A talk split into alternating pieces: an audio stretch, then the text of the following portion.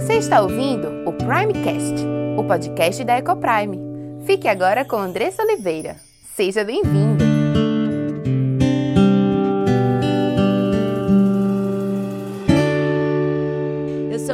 Sou Andressa Oliveira, esposa, mãe, educadora, diretora da EcoPrime International Christian School e feliz por ser filha do Deus Altíssimo, por ser filha amada, por termos a verdade do nosso Senhor revelada a nós para que pudéssemos viver em novidade de vida e não mais com os trapos que usávamos antes, não mais em uma vida de condenação, mas em uma vida buscando vivermos uma vida santa e justa e agradável diante do nosso Deus. Louvado seja Deus por isso. E eu quero convidar você, antes de nós entrarmos no nosso assunto de hoje, a respirar fundo junto comigo. Respira fundo, deixa o ar entrar nos teus pulmões. Aproveita o oxigênio que Deus fez, que Ele nos deu como sua dádiva para nos ofertar saúde, energia para o nosso corpo. Respira fundo e agradece a Deus porque Ele é bom, porque Ele é misericordioso, porque o nosso Deus ele é perdoador. Nós somos tão falhos, pecamos tantas vezes, mas ainda assim Ele olha para nós e ele nos perdoa. Queria convidar você a pensar em alguns motivos específicos também pelos quais você pode ser grato a Deus. A Bíblia diz que nós devemos trazer à memória aquilo que nos traz esperança. Muitas vezes nós estamos vivendo em uma situação difícil, nosso coração anda angustiado, às vezes com medo, mas quando nós olhamos para trás e vemos o cuidado do nosso Deus na nossa vida, o amor com o qual ele tem nos amado, provendo cada uma das nossas necessidades, o nosso coração pode descansar, entendendo e se lembrando mais uma vez de quem é o nosso Deus, que é um Deus de amor, é um Pai amoroso, um pai que está atento às necessidades dos seus filhos, um pai que provê cada uma das nossas necessidades. Bênção demais, não é? Motivo de sobra para sermos gratos, para estarmos com o nosso coração grato e impedindo que as reclamações venham à nossa boca. Nós temos essa tendência de reclamar, mas que possamos estar constantemente nos lembrando, ressaltando à nossa mente aquilo que Deus tem feito por nós, ao invés de você olhar para aquilo que você não tem ou aquilo que você ou aquela situação que não está exatamente do jeito que você gostaria. Que nós possamos ter corações gratos diante de Deus em obediência, né? Porque ele nos chama em tudo dai graças. Ele nos chama a agradecer em todo o tempo. E hoje nós estaremos conversando mais uma vez, aprendendo no livro de Gênesis sobre casamento, e por isso também nós somos gratos, né? Gratos por termos a palavra do nosso Deus como guia, como luz que é lançada em nosso caminho e nos ajuda a entender a sua vontade perfeita e a viver assim uma vida em abundância, porque somente pelo conhecimento da verdade do nosso Deus é que poderemos viver uma vida verdadeiramente feliz e verdadeiramente abundante, como ele nos chama a viver. Então, termos a Bíblia é bênção. E estaremos conversando hoje com Gabriel, que segue conosco desde a semana passada no conteúdo sobre casamento, que é algo que ele tem estudado, que tem ministrado sobre esse assunto nas suas redes sociais. E ele tem ministrado sobre casamento nas redes sociais, no YouTube, em palestra sobre casais, casamento, né, em encontros de casais de igreja. Inclusive, nós ficamos muito felizes em poder servir também nesse aspecto. E ele tem feito um trabalho incrível, impactado a vida de centenas de casais. Ele tá, está aqui hoje, Mo, é um prazer te receber. É muito bom tê-lo aqui e estar assistindo Deus te usando de forma tão maravilhosa, é, pela sua graça, né, na vida de tantos casais. Bênção tá aqui. Meu amor, o pessoal não sei se vai acreditar se o conteúdo é tão bom assim não, porque vindo de você, né, termina... tem um viés aí, uma tendência. Você vai ter que entrar lá no Instagram, Gabriel CBO, e conferir. Confere se é bom mesmo, não sei. Uhum. Andressa tá dizendo que é bom, de repente, mas ela é minha esposa, não sei se vale. Mas olha, olha só. É mais fácil falar do que fazer, não é? Eu sou a esposa, então se eu estou dizendo que ele fala bem sobre casamento, ele tem sido um marido, né? Buscado ser um marido. É, vivenciando aquilo que ele fala. Né? Um marido segundo o coração de Deus. Então, tem sido bênção mesmo. Meu. Massa. E eu sou a melhor pessoa para testemunhar sobre isso. É porque é a pessoa que mais conhece os meus defeitos e pecados Exato. ainda está me recomendando. é porque deve ser alguma coisa, né? Graça do Senhor sobre a gente. Verdade. Bênção, amor. Bênção tá aqui. Vamos compartilhar um pouquinho sobre os papéis, sobre a autoridade e submissão, sobre o plano de Deus para o casamento. Vamos entrar numa seara aqui num assunto que muitas vezes é tão, tão mal discutido ou até existe uma certa fuga, né? Não vou falar sobre isso, tem tanto assunto para eu falar, vou falar sobre outros assuntos da Bíblia e não vou falar sobre autoridade e submissão. Mas a gente vai falar um pouquinho sobre isso e sobre os papéis de cada um no lar, sobretudo do marido, da esposa para convergir e glorificar Deus com esses papéis que foram preparados por, pelo próprio Deus, né? Para o nosso bem. Então, e seguimos estudando Gênesis. Lembrando que a nossa série iniciou com o propósito de nós entendermos o início, né? Quais são as histórias que precisam ser contadas aos nossos filhos. Nós temos visto que o mundo e a sociedade têm tentado derrubar e destruir a raiz da nossa fé, as bases da nossa fé, que se encontram exatamente no processo de criação, trazendo a ideia desde que nossos filhos são muito pequenininhos de que não existe Deus, de que Deus não criou todas as coisas, que isso é uma história da carochinha e que é uma, apenas uma analogia para algo, para alguma outra coisa que aconteceu,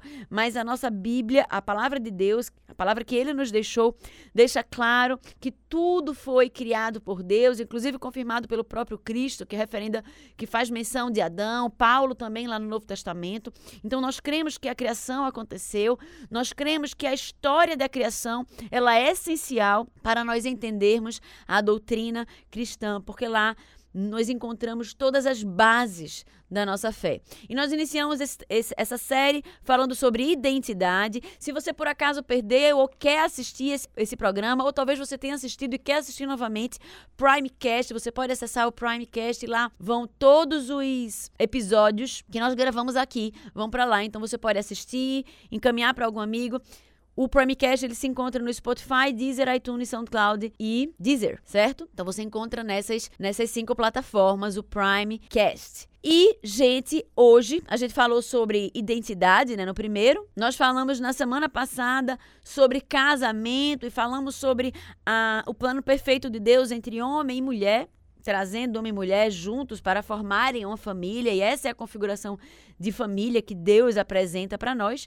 E hoje nós estaremos falando sobre os diferentes papéis do homem e da mulher, quais as lições que nós aprendemos ali já em Gênesis e o que é confirmado né, ao longo de toda a Bíblia. E é lindo, maravilhoso perceber como o nosso Deus é didático, porque ele traz algo ali em Gênesis e durante toda a Bíblia nós temos a confirmação da sua palavra, da sua vontade, né, revelada ali logo no início. Então vamos aprender mais hoje. E o objetivo de nós aprendermos mais, é vivermos uma vida cada vez mais perto daquilo que Deus tem nos chamado a viver. E, gente, quando a gente vive a vontade de Deus, a gente vive bênção, a gente colhe bênção em ser medida disso, né? E é, é só assim que nós viveremos a vida em abundância.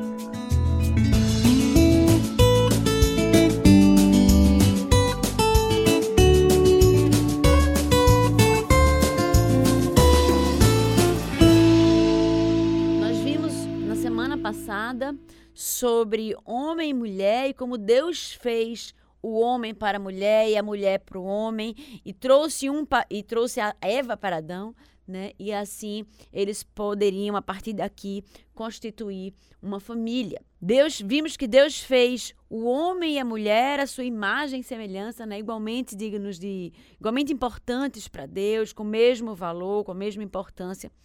Mas é fato que Deus fez homem e mulher diferentes e como diz lá na Bíblia, complementares, né? Deus estava ali depois que Adão deu nome a todos os animais, ele percebeu que não havia ninguém que era complementar a ele. E Deus percebeu que Adão estava só, e aí ele lhe traz uma auxiliadora que lhe seja idônea, que significa que ele seja complementar.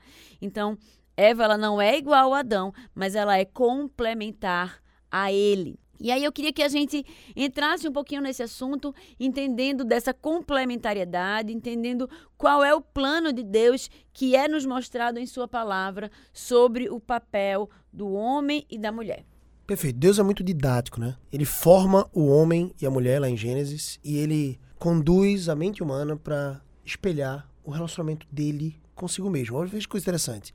Nós cremos num Deus trino, a Trindade Santíssima a ideia de Deus Pai, Deus Filho, Deus Espírito Santo. Deus Pai não é Deus Filho, Deus Filho não é Deus Espírito Santo, Deus Espírito Santo não é Deus Pai. Só que todos são o mesmo Deus. Nós não somos politeístas, adoradores de múltiplos deuses. Nós adoramos a um único Deus, um único Deus verdadeiro, dividido em três pessoas. Veja que a ideia de papéis está na Trindade. São três pessoas, sendo um único Deus, que complementam-se em papel, têm a mesma substância, são dignos de toda honra, toda glória, todo louvor e toda adoração, mas dentro dessa relação perfeita da Trindade, desde a eternidade passada, se é que a gente pode colocar dessa forma, né? Deus não precisava do homem, não precisava da criação, ele criou todas as coisas por conta da sua bondade, porque ele transbordava em alegria e em bondade, então ele criou para manifestar isso em outros seres. Então ele formou os anjos, depois ele formou é, o universo, o, o planeta Terra e depois o ser humano, que é a coroa de sua criação inclusive mais do que os próprios anjos, né? Coroa da criação são seres humanos. Cristo Jesus veio morrer por homens e mulheres, e não por anjos. Os anjos que caíram lá no princípio, a palavra de Deus diz que um terço do céu, né? Quase que aí anjos comandados, digamos assim, pelo pelo rebelde Satanás, caíram, se tornaram demônios, né? Não mais anjos celestiais, ministradores, conservos dos seres humanos de Deus. Veja que Deus na Trindade, depois de ter explicado o porquê ele nos criou, porque ele era bom e ele transbordava a sua bondade e decidiu transbordar a sua bondade na criação, depois que eu expliquei o porquê ele nos criou, você precisa voltar um pouquinho e pensar: Deus ele não precisava, ele é autossuficiente, ele não precisava de nós, ele não precisa de mim e de você, nem do nosso amor. Ele não fez porque ele precisava, era um ser carente e decidiu criar o ser humano para que o ser humano pudesse emanar certa glória, até porque a nossa adoração é muito falha. Então, é, Deus não precisava de fato da nossa adoração. Qual é o ponto então? É que Deus, sendo autossuficiente, tendo uma relação perfeita consigo mesmo, ele ainda assim mantém a distribuição de papéis distintos. Veja que no projeto de redenção, quando o homem cai, através de Adão ali, né, algumas pessoas falam de Adão e Eva, mas a responsabilidade cai sobre Adão Lá em Hebreus você vai ver isso. Por meio de Adão entrou o pecado no mundo, então a responsabilidade sobre a vida do homem, a gente já vai falar um pouquinho sobre os papéis nesse sentido. Mas veja que quando o pecado entra no mundo, Deus já tinha, antes da fundação do mundo, como ele mesmo diz na sua palavra, um plano redentivo para o ser humano. Ele não deixou o homem na sua própria miséria, o ser humano na sua própria miséria, no próprio pecado condenatório. Né? Porque uma vez transgredindo a lei, a palavra de Deus diz que era necessário que houvesse morte porque o salário do pecado é a morte. A questão é que, olha que coisa interessante, algumas pessoas pregam assim, olha, Deus é justo para com uns, ou seja, ele traz condenação justa sobre o pecado de alguns e outros ele é misericordioso. Isso é uma falácia, é né? uma pregação rasa do evangelho, equivocada inclusive. Ele exerce justiça para com todos, porque todos literalmente merecem a morte por conta da sua transgressão, já que o salário do pecado é a morte, e todos de fato morrem mas, Gabriel, como assim? E aqueles que creem em Cristo vão para a glória, não vão passar pela morte, pela segunda morte. Eles vão estar eternamente com Cristo lá, em adoração. Perfeito. Esses, Deus desceu a sua morte sobre o seu filho. Então, Jesus exerceu justiça de Deus, cumpriu a justiça de Deus morrendo por nós. Veja que no plano redentivo, cada um, cada parte da Trindade tem um papel. Deus Pai, ele decidiu salvar o ser humano. Deus Filho, ele executou a salvação. Ele veio, desceu ao mundo para morrer no lugar do ser humano para tomar o lugar do ser humano no banco dos réus do juízo justo de Deus. E Deus Espírito Santo aplica essa obra de salvação que foi feita né, para nós aqui no nosso, no nosso é, Cronos, né, no tempo que nós vivemos, há dois mil anos atrás. O Espírito Santo aplica essa obra de salvação no nosso coração, no coração daquele que crê. Veja que Cristo morreu, isso é fato. Ele ressuscitou, isso é fato. Mas qual é o ponto? É que nem todo mundo, nem todos os seres humanos à sua volta, à minha volta, creem nisso porque o Espírito Santo tem o papel de aplicar. É o Espírito Santo que convence o ser humano do pecado, da justiça e do juízo. A gente falou bastante sobre isso aqui no episódio passado, na, na última quarta-feira. Você vai encontrar ele gravado lá no, no Primecast, não é isso, amor? Spotify, Deezer, iTunes, SoundCloud, qualquer plataforma de áudio do streaming. Você pode encontrar aí o Primecast, procura lá a fotinha de Andressa que vai aparecer. É o podcast da EcoPrime. Que tem os programas da rádio e outros episódios que vão estar lá no Primecast para você assistir. Mas no episódio anterior a gente falou sobre a bênção de conhecermos a nossa natureza pecaminosa e de reconhecermos que precisamos de Cristo Salvador. Um dos melhores favores que o meu pai e minha mãe me ensinaram, inclusive isso repercute no meu casamento, é de que eu sou pecador. E de porque eu sou pecador, eu preciso de um Salvador. E eu preciso crescer na imitação desse Salvador. Uma vez salvo, apesar dos meus pecados, uma vez amado, apesar dos meus pecados, porque ele me amou como eu era, né? Sendo morto nos meus delitos e pecados, como diz Efésios. Agora, a partir disso, porque eu fui salvo? Pela sua bondade, pela sua misericórdia, pela sua graça, e foi de graça, né? Um favor imerecido. Agora eu devo andar em novidade de vida, em santificação, que é o processo que a gente mencionou no, no episódio passado, que é o processo que você vai seguir até o final da sua vida, que é a trilha para a perfeição, que é o padrão de Cristo. O caráter de Cristo perfeito é o padrão e é o caráter que eu preciso perseguir. E esse caminho nós chamamos de abundância, de excelência. O caminho é a abundância e excelência e o destino é a perfeição, que nós só vamos alcançar na glória. Eu quero trazer isso aqui para você entender que na Trindade existem papéis muito bem definidos. Existe honra mútua. O próprio filho diz assim: olha, é, existe uma autoridade entre mim e o pai, porque a minha vontade ela deve ser diminuída e a vontade do pai deve ser executada. Jesus diz que a comida e a bebida dele é fazer a vontade do pai. A comida e a bebida dele é fazer a vontade do Pai, ou seja, existe alguém que é autoridade na relação trinitariana. Nessa relação da Trindade, Deus Pai, Deus Filho e Deus Espírito Santo, Deus Pai é autoridade. Isso não significa que ele é melhor ou superior. Veja como isso se reflete em todas as relações humanas. Toda relação humana existe uma hierarquia, existe uma autoridade. A sua primeira relação humana, quando você abre o berreiro ali, né? Quando você nasce, você vai pro colo de quem? Da mamãe. Não é assim? Foi assim que Natanzinho nasceu, não foi, amor? Ele foi tirado pelo médico, depois né, por ser prematuro, de ter passado por toda aquela massagem para oxigenar um pouco o pulmão. O neonatologista, que pegou ele das mãos do obstetra, ele cuidou muito bem de Natan, mas ele permitiu com que a gente tivesse aquele momento de, de calor. Ele, ele sabia que para o bebê era importante, ele sentiu o cheirinho da mãe, abraçar a mãe. Para Andressa era muito importante, eu estava perto, estava ali no parto e a gente se abraçou, a gente tirou uma foto. Tem uma foto muito bonita. Depois eu posto no Instagram de novo, que essa foto é muito legal. E aí, veja, Natanzinho, ele reconhece que a autoridade é papai e mamãe. A primeira autoridade instituída sobre nossa vida é papai e mamãe.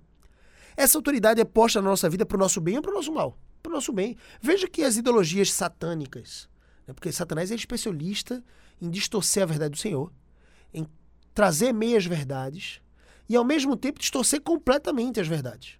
Ele tanto mente muito quanto mente pouco. e aí é o perigo. Satanás, através do marxismo, através do comunismo, ele traz a ideia de que o filho pertence ao Estado e não aos pais. Veja como isso não é bíblico, porque o Estado ele deve ser composto por famílias. Famílias que buscam o interesse das famílias da região local, especialmente. Né?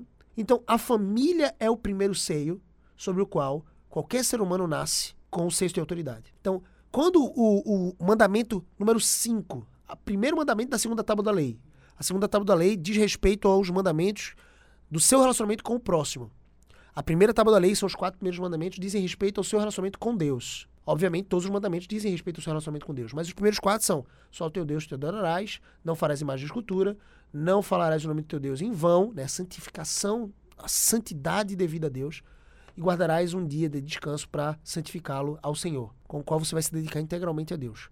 O quinto mandamento, então, que é o primeiro da tábua da lei, é qual? honra teu pai e tua mãe. Esse senso de mandamento aqui tem tudo a ver com casamento, porque ele diz respeito às autoridades. Ele fala sobre uma área da vida humana que são os relacionamentos em relação às autoridades. Se o meu filho entender bem isso, ele vai respeitar o professor, ele vai ser bem quisto, e ele vai crescer e vai prosperar nisso. Imagina um aluno que só só desonra o professor. Teve uma vez, eu, eu era tão rebelde na minha juventude, que meu pai foi chamado e, e ele conversava de forma muito aberta comigo, ele virou para mim e fez: Filho, por mais que você ache que o professor está errado, por mais que você ache que o professor está sendo injusto ou te perseguindo, isso só vai aumentar à medida que você continua sendo rebelde.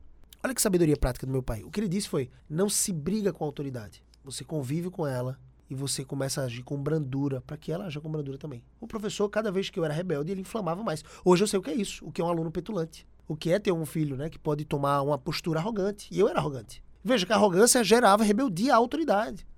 Eu precisava entender que eu precisava de submissão. E isso era bênção para minha vida. Eu comecei realmente a ser mais submisso. Parei de sair tanto de sala, ser expulso de sala. comecei a aprender mais, porque se eu, tô, no, se eu tô fora de sala, eu não aprendo tanto. Comecei a ser melhor, bem quisto né, pelos professores. Isso trouxe uma, uma, uma harmonia para minha vida, para o meu crescimento. Veja, a autoridade é posta sobre a nossa vida para o nosso bem. Para o nosso bem. E ela é instituída por Deus. Agora, por que isso fugiria da regra no casamento? O casamento é o relacionamento humano que mais se refere. Eu passei esses 10 minutos destruindo aqui as bases, lançando as bases para que você entendesse isso. O casamento é o relacionamento mais íntimo entre dois seres humanos. É quando você se torna sua carne. Você não é sua carne com seu professor, você não é sua carne com é, a sua mãe, você não é sua carne com seu pai, você não é sua carne com seus filhos, você é sua carne com seu cônjuge. Essa é uma aliança eterna sobre a qual você fez votos de fidelidade, exclusividade e de amor, até que a morte separe. Então, até o final da sua vida você vai estar casado. Então, veja que coisa abençoadora. Se você entender que os mandamentos do Senhor foram postos para o seu bem, você começa a entender que esse é um assunto que não deveria ser tão delicado, mas é. Pela rebeldia do nosso coração. Pela insubmissão do coração de alguns pastores que não têm falado sobre isso. E pela reação desses pastores à insubmissão do coração de algumas mulheres que não gostam de ouvir sobre submissão. Mas foi pro seu bem, caramba. Desculpa a expressão. Foi pro seu bem. Como eu não vou falar uma coisa que é pro seu bem? Eu vou estar desonrando a Deus. O meu papel é trazer aquilo que a palavra de Deus diz como bênção. E nos dias de hoje, né, parece que é proibido mesmo, é tabu, né? Porque no meio desse movimento feminista que quer bradar que tem os mesmos direitos que os homens. E não é sobre que... direitos, né? Exatamente, mas é isso, né? É a distorção da verdade. Então, é como se a mulher ela fosse a pobre coitada que não tem direito a nada, aqui é vítima de todas as coisas, aqui é colocada a par da sociedade e o homem, ele tá num papel que deveria ser igualmente exercido por ela, né, de liderança. E esse foi o pecado, né? Esse foi o problema lá de trás, né? Quando Eva e Adão, ele quiser, eles quiseram ocupar ou exercer o papel que era de Deus, né? De conhecer o bem e, e o mal. Veja que coisa interessante, você falou assim. Não é que a mulher não possa exercer liderança. Sim. Né? Você é líder de mais de 100 funcionários uhum. na Ecoprime. Veja, a mulher de Provérbios 31, ela era líder. Tanto das mulheres que trabalhavam na sua casa, então ela dava os seus serviços e delegava as funções dentro de lá, como ela vendia para os mercadores. Ela preparava o tecido para cuidar da sua casa. Só que ela fazia isso para o seu lar. Hoje em dia, uma mulher que cuida do marido ou que cuida dos filhos é quase que chacota. Como você pode se rebaixar tão pouco, tão pouco? Como assim? É daí que surgem os verdadeiros herdeiros da eternidade. É no lar. O nosso trabalho, na verdade, é no lar. Quem te convenceu que o seu trabalho tem que ser fora do lar? E não estou falando só para as mulheres, estou falando dos homens também. Mesmo que você trabalhe fora, o seu trabalho precisa re trazer recursos para o lar. O seu tempo tem que ser dedicado, sobretudo, em moldar corações no lar. Então não tem atividade mais honrosa do que criar filhos. Óbvio, eu, eu considero que existem algumas mulheres que têm um privilégio porque planejaram isso, porque buscaram isso com seus esposos, porque buscaram isso no planejamento familiar. Não é que um privilégio simplesmente dado por sorte às vezes é buscado, buscado de forma intencional ao longo de alguns anos, e assim atinge isso. O privilégio de se dedicarem integralmente aos seus filhos, se dedicarem integralmente ao lar. Isso é bênção. Isso não é ruim, não. Isso é uma grande, das maiores missões. Só qual é o ponto? A mulher pode liderar fora de casa? Caso pode. A Andressa lidera mais de 100 funcionários. Né? Duas empresas, Ecoprime e Editora Ecoprime. Eu tenho muito orgulho disso. Só que, dentro da função no lar, a prioridade do Andressa, mesmo trabalhando fora, é trazer toda a atenção para dentro de casa. Assim como a minha também deve ser. Então, se a gente, trabalhando o que seja, cumprindo projetos, entre aspas, grandiosos para o reino de Deus, a gente descumpre esse primeiro chamado de Deus para nossa família, para os nossos filhos. Irmãos, o que eu estou querendo dizer para vocês é mais ou menos o seguinte: se vocês estão me ouvindo e vocês se converterem ao Senhor, se vocês acreditarem na autoridade de submissão, se vocês caminharem em disciplina, em amor, em submissão à vontade de Deus, mas os nossos filhos lá em casa, Diego, Cauã, Aimei e Natan, Eva já está no céu já está em nível perfeito, digamos assim, em glorificação. Mas se Diego, Cauã, Imei e Natan não caminharem em submissão à palavra de Deus, eu falhei. Então, o nosso chamado primeiro é para moldar os corações no nosso lar, são os nossos primeiros discípulos. E no caso do casamento, existe sim, como na Trindade, uma relação de autoridade e submissão. Mas veja, o filho se sente menos amado pelo pai por ser submisso a ele? Não. Pelo contrário, ele diz: a minha alegria é fazer a vontade do meu pai. O meu contentamento, o meu alimento, o que me alimenta é fazer a vontade de Deus Pai. Olha, a pergunta para Jesus assim: qual é o dia da sua volta? Né? Qual é o dia que vai restaurar todas as coisas? Ele diz assim: nem os anjos, nem mesmo eu, sabemos o dia e a hora. Isso só pertence ao Pai. Tem coisas que é só da autoridade. E essa autoridade foi instituída para o nosso bem. Olha só o que diz 1 Coríntios capítulo 11, versículo 3, para o nosso bem. E veja que glória. A palavra de Deus diz assim: Quero, entretanto, que saibais, Cristo é o cabeça de todo homem, e o homem é o cabeça da mulher. E Deus é o cabeça de Cristo. Cristo é menor por causa disso? Cristo deve ser menos adorado por causa disso? Cristo diminuiu em valor agora que você descobriu que Deus é o cabeça sobre Cristo. Diminuiu em valor. Agora ele está, ele precisa se mostrar para Deus agora. Dizer assim: Deus, eu tenho os mesmos direitos que você, etc. E eu preciso. Né? Veja, isso traz um peso de sobrecarga gigantesco sobre a mulher. É, é o mito da super mulher. Super mãe. Super mãe. Ela vai conseguir dar conta, viu? Vai conseguir dar conta. Trabalhar não sei quantas horas fora de casa, como executiva sênior, 12 horas por dia, em função de alguma empresa, viajando para lá e pra cá. Ela vai conseguir ser isso, ela vai conseguir ser uma boa esposa, ela vai conseguir ser uma boa mãe. No final do dia, essa mulher tá sobrecarregada. Triste, não sabe por quê. Se esforçou pra fazer tudo, mas não fez nada. Ela sente que ela não fez nada. Essa mulher tá sobrecarregada. Ah, claro, o marido podia ajudar. Pode, pode ajudar, ele tem que ajudar, né? Com o quê? Atividade doméstica? Vamos lá, vamos lavar os pratos, vamos fazer. Vamos lá, tem que fazer. Mas ainda assim ela vai sentir sobrecarregada porque ela está comprando o mito ideológico de Satanás de que ela tem que ser uma superativista mulher, que trabalha 12 horas, que trabalha 14 horas, que acha que vai cuidar dos filhos, vai dedicar ali 30 minutos pro filho, vai dedicar 15 minutos pro esposo, tá morta de cansada, dorme, não tem sexo, não tem prazer, alegria, não tem Veja, quem disse que ela precisa viver desse jeito? Quem disse, minha irmã, quem disse que você precisa viver desse jeito? Claro que isso aplica também aos homens, né? Aos homens. Imagina um cara trabalhando 12 horas por dia. Imagina isso. 14 horas por dia. Ele vai ter tempo, ele vai conseguir dedicar tempo à esposa, dedicar tempo a cuidar do seu próprio corpo, que é importante para o casamento. Ele vai ter tempo para dedicar aos filhos, pastorear o coração dos filhos, sondar o coração dos filhos. Meu irmão, até entendo um dia que você vai trabalhar 14 horas, né? Mas que não seja regra, que seja exceção. Acontece, às vezes a gente precisa trabalhar um pouco mais mesmo mas que não seja a regra, que você não se conforme com esse padrão. Isso não é certo, não é bom. Porque o seu principal trabalho, além de trazer recursos para dentro de casa, recursos financeiros, poder fazer né, uma boa viagem, é desejável. Mas não é regra, não é o padrão, não é necessariamente necessário. Além de tudo isso, o seu trabalho principal é moldar os corações. Moldar os corações. E sempre acaba que essa questão do trabalho, ela está sempre vinculada a essa questão da vida financeira, né? Tanto, da, tanto da, por parte da mulher, como por parte do homem. Então, ambos trabalham muito, se esmeram muito porque querem dar uma realidade financeira mais confortável, digamos assim, para sua família. Mas quem disse que isso é o que a sua família mais precisa? O que a nossa, os nossos filhos mais precisam é de terem os seus corações pastoreados, né? A, a, o fato de estarmos presentes, de podermos escutá-los, de podermos entender quais são as questões dos seus corações e podermos conduzir essas questões de uma forma que seja agradável a Deus, de forma que a nós conduzirmos os nossos filhos a serem cada vez mais parecidos com Cristo. Se a gente está o tempo todo fora de casa para poder produzir dinheiro, tanto homem quanto mulher, acabamos não nos dedicando a fazer aquilo que Deus realmente, né, prioritariamente nos chamou a fazer na nossa vida. E isso não é fácil, tá? Porque a sociedade, de uma forma geral, nos impulsiona a isso, né? A estarmos trabalhando, a termos aquela gana de conquistar mais e de ganhar mais dinheiro, mas quanto cristãos, Deus nos chama a vivermos de forma a pensar diferente, isso. né? E não é que a gente não deva querer ganhar mais dinheiro ou ser mais próspero, não é isso. Mas nós precisamos buscar em Deus sabedoria para equilibrar todas as coisas, para fazer cada coisa na medida que glorifica a Deus tendo o entendimento que você falou, que eu achei que foi perfeito, no objetivo, né? Eu trabalho para o bem da minha família. Isso. Então, se esse trabalho está sendo além do que a minha família, do que está perpassando, né, o bem da minha família, eu Isso. preciso parar e repensar. E olha que interessante, né? Hoje em dia as pessoas falam muito sobre legado. O principal legado é sua família, meu filho. Pare com isso. Olha, não tem nada que seja eterno na sua volta, no seu trabalho. Que há 100 anos, 100 anos a sua empresa provavelmente não vai existir mais. 200, um, raro. Quais são as empresas que têm mais de 100 anos aí? Pouquíssimas, mas beleza. Quer dizer que foi o legado daquela pessoa? Não, deixa eu dizer uma coisa. Aquilo que é eterno é a alma do seu filho, a alma da sua esposa. Porque você está correndo para aquilo que não é nada. Veja a sabedoria de Deus. Ele manda o seu filho nascer na estrebaria de um carpinteiro com uma moça, né? Simples, piedosa, virgem. Ele não mandou ele vir para os palácios. Veja, ele não tem nada contra os palácios. Afinal, ele é o Deus do rei Davi, do rei Salomão, o magico já pisou nessa terra. Jó, né?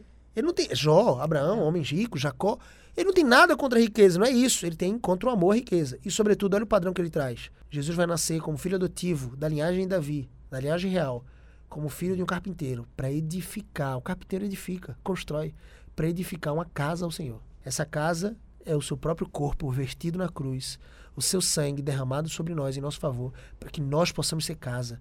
Aí você vai para o trabalho, se mata buscando, entre as felicidade nos, nos, nas recompensas financeiras, e ao mesmo tempo, eu não estou chamando ninguém a ser preguiçoso, vamos ser diligentes, vamos glorificar Deus trabalhando, hein, gente? Pelo amor de Deus, né? Sai desse podcast desmotivado para ir para o trabalho, não. Vai motivado, vai trabalhar para a glória de Deus, né? Mas seu principal trabalho está em casa. Seu principal trabalho está na educação dos seus filhos, na educação da sua esposa, né? Essa educação é continuada. E olha que coisa curiosa. Você e eu precisamos nos esforçar. Se você quer é, receber mais recursos financeiros, você pode orar e pedir isso a Deus, mas as chances são que você vai precisar aprender a ser mais produtivo. Aprender a ser mais produtivo significa investir mais Em conhecimento, em quem você é. Ah, Gabriel, mas investir mais em conhecimento vai significar menos tempo com meus filhos. Mas não é isso. De repente, o tempo que você tem de trabalho, você dedica ali oito ou nove horas por dia de trabalho para trazer recursos para sua casa, que você possa fazer isso de forma mais e mais produtiva, impactando mais e mais pessoas. E aí você vai conseguir ter mais renda e conseguir ainda assim ter tempo para os seus filhos,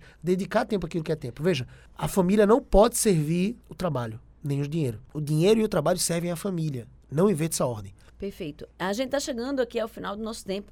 Mo, eu queria só que a gente fechasse esse assunto, né, trazendo essa perspectiva da questão da que a gente iniciou, que é a questão da Dos papéis, né? autoridade e da submissão em relação ao homem e à mulher. Vamos lá. Então, eu sempre digo o seguinte, para a gente fechar aqui nos próximos três minutos. Você precisa entender que Deus te chamou para ser um marido PPR. Sabe o que é o marido PPR, amor? Não. Tá lá, tá lá no método Casamento Reformado. Quem quiser conhecer um pouquinho mais sobre o método Casamento Reformado, vai lá no meu Instagram, o link tá na bio, ou então digita gabrielcbo.com.br barra casamento traço reformado. gabrielcbo.com.br barra casamento traço reformado. Você quer restaurar seu casamento? Reformar o seu casamento? Tornar o seu casamento bom e ótimo, como o nosso, amor. né? Perfe... Não, perfeito não vai ser. Mas Somos você vai... dois pecadores São dois miseráveis. pecadores. Tem, né? tem como ser. Perfeito, tem dois pecadores aí, mas dois pecadores em santificação que estão trilhando o caminho de sabedoria Que- no Senhor, esse caminho de abundância e excelência. E essa é a diferença, né? Essa é a diferença. É crescer em arrependimento, em graça, em perdão e crescer em santificação para a glória dele. E aí tem muito desfrute envolvido, né? Tem muito desfrute em várias áreas. Sexual, relacional, emocional, tudo isso, né? de acordo com a palavra de Deus. O que separa muitas vezes um casamento falido de um casamento abundante, que glorifica a Deus, é o conhecimento da palavra do Senhor aplicado ao casamento. Você não vai buscar o conhecimento de Deus para só aplicar o seu casamento. Você- vai buscar o conhecimento de Deus para ser uma pessoa piedosa e crente, verdadeira. Só que tem crente verdadeiro, sincero, que não está aplicando o conhecimento da palavra de Deus no casamento, o casamento está destruído. O cara é um crente joia, entre aspas, tá? Mas não consegue aplicar mansidão, domínio próprio, bondade, benignidade, amor, alegria no casamento. Então você precisa aprender, né? Então vai lá no casamento reformado, você vai ver. Mas o marido PPR, tá lá no método, inclusive. É um marido que é pastoral, provedor e romântico. Quem não quer um marido assim? Quer um marido assim, amor? Tô me tenho. Tô me esforçando, calma aí. Tô me esforçando. Veja, Deus chamou o marido para ser como Cristo. As missões, né, os papéis de Cristo aqui nessa terra foram de sacerdote, profeta e rei. O marido, então, nos seus papéis né, principais, ele é sacerdote porque o sacerdote era aquele que intercedia. É um homem de oração. Você precisa se tornar um homem de oração, um homem que tem intimidade com Deus. Desliga o rádio um pouquinho, depois desse programa vai orar. Eita, o pessoal da Rádio Evangélica não vai gostar muito disso, não, né? Mantém na Rádio Evangélica, gente. Mas se desligar para orar, acho que não vai ninguém, reclamar, não. Vai orar, né? Aquele que intercede é um homem de oração. Aquele que se sacrifica, o sacerdote fazer sacrifícios para o seu povo. Cristo, como sacerdote, ele é o próprio sacrifício. Você precisa se sacrificar e fazer sacrifício para sua família. A gente falou de alguns aqui, né? Tempo, enfim. Você precisa ser profeta. O profeta é aquele que estuda a palavra. É aquele que ministra a palavra aos corações. É aquele mestre, instrutor, professor. Mas, Gabriel, eu não sou pastor, não. Você é pastor do seu lar, meu filho. Se ninguém te disse isso, eu estou dizendo. Você é o pastor do seu lar. Sabe que o primeiro pastor da sua casa não é o seu pastor da igreja? Pastor Harrison, pastor Marcos Fenelon. Pastores são excelentes. Eles têm autoridade de Deus. Eles foram colocados por Deus para o cuidado da família, o cuidado das famílias. Mas o primeiro pastor da sua esposa é você. E como pastor, você precisa ser um instrutor, um professor. Alguém que é mestre. Alguém que ensina a palavra de Deus. Como é que eu vou ensinar se minha esposa sabe mais que eu? Então você precisa estudar um pouquinho mais, né, Negão? Me ajuda, viu? Estuda um pouquinho mais, parceiro. Tamo junto. Vamos estudando, vamos caminhando junto. Todo dia tem live lá no Instagram, 7h47, a gente vai estudando a palavra. Profeta ainda é o exortador, é aquele que instrui com paciência. Ele exorta, ele corrige, ele repreende, ele chama para o caminho novamente. Ele usa o bisturi, ele é um cirurgião. O cirurgião ele não usa um facão para fazer uma cirurgia, não. Você tá com apendicite, você tá com apêndice inflamado, ele vai tirar o seu apêndice. Ele vai lá pegar um facão, você ia deixar ele fazer a cirurgia? Não, né? Ele pega o bisturi, aquele aparelho cortante, aquela ferramenta que é cirúrgica, abre um ponto bem pequenininho, depois ele vai costurar aquilo ali depois da cirurgia. É isso que a pessoa precisa fazer como exortador. O profeta é um exortador. Ele precisa ser rei, sacerdote, profeta e rei. Sacerdote, profeta e rei. Rei, o rei faz o quê? Ele lidera, ele serve. Ele serve os seus liderados, seus súditos. Na verdade, sua esposa não vai ser uma súdita sua, né? Mas entenda, como rei, ela vai ser sua rainha. E você deve servir a sua, a sua rainha. Liderá-la pelo exemplo, liderá-la pelo amor, arrastando pelo exemplo a sua esposa para caminhar com Cristo. O rei é o protetor do seu povo. O primeiro que vai no front de batalha e montar as estratégias de guerra para proteger é o rei. O rei ele precisa proteger intelectualmente, você precisa proteger intelectualmente, espiritualmente, emocionalmente o coração da sua esposa e seus filhos. Intelectualmente, porque muitos ataques estão sendo intelectuais. Emocionalmente, proteger o coração da sua esposa e ela entender que você a ama de verdade, que você sacrificaria por ela, que você é fiel e exclusivo dela. Seu corpo pertence apenas a ela, sua mente pertence apenas a ela. Proteger também espiritualmente, né, dos ataques de Satanás e proteger ela no caráter de se tornar mais parecido com Cristo. Você é o provedor, o rei é o provedor, é aquele que promove recursos para que a família possa estar bem. E também você precisa ser um amante da sua rainha. Bênção?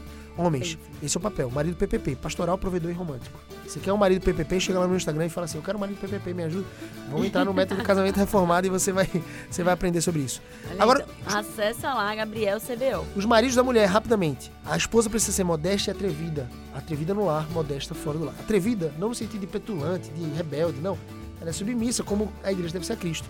Mas atrevida no sentido sexual, de ser amante do seu marido. A esposa, ela tem o papel de ser auxiliadora idônea, de ser discreta e servil, modesta, amante do seu rei. Nesse sentido, atrevida, entende? Amante do seu rei. Usa uma roupinha delicada, meu filho. Joga o pijama fora. Conselheira fiel do seu rei. Isso precisa sabedoria. Precisa orar por isso. Precisa buscar a palavra. Uma conselheira fiel, uma conselheira sábia. Ela precisa ser mãe dos príncipes do reino. E ela precisa ser a rainha do lar. Então veja que coisa boa. Né? Deus abençoe vocês em cada um desses papéis. Exerçam esses papéis. Glorifiquem a Deus. Me segue lá no Instagram, Gabriel CBO. Segue a Andressa também. Andressa Ecoprime com dois S e com dois Cs. Tem gente que digita Ecoprime só com C, né, amor? Eco com dois Cs.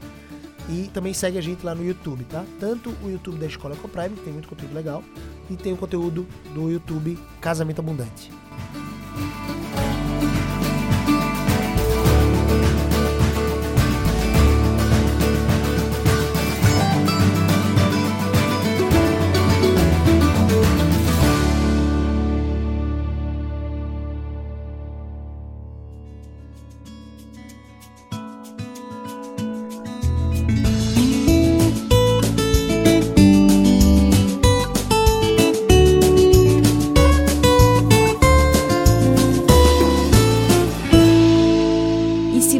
Foi abençoado por esse conteúdo, compartilhe com aqueles que você ama. Faça parte desse movimento de proclamar as verdades transformadoras do Senhor. Obrigada pela sua audiência e até o próximo episódio.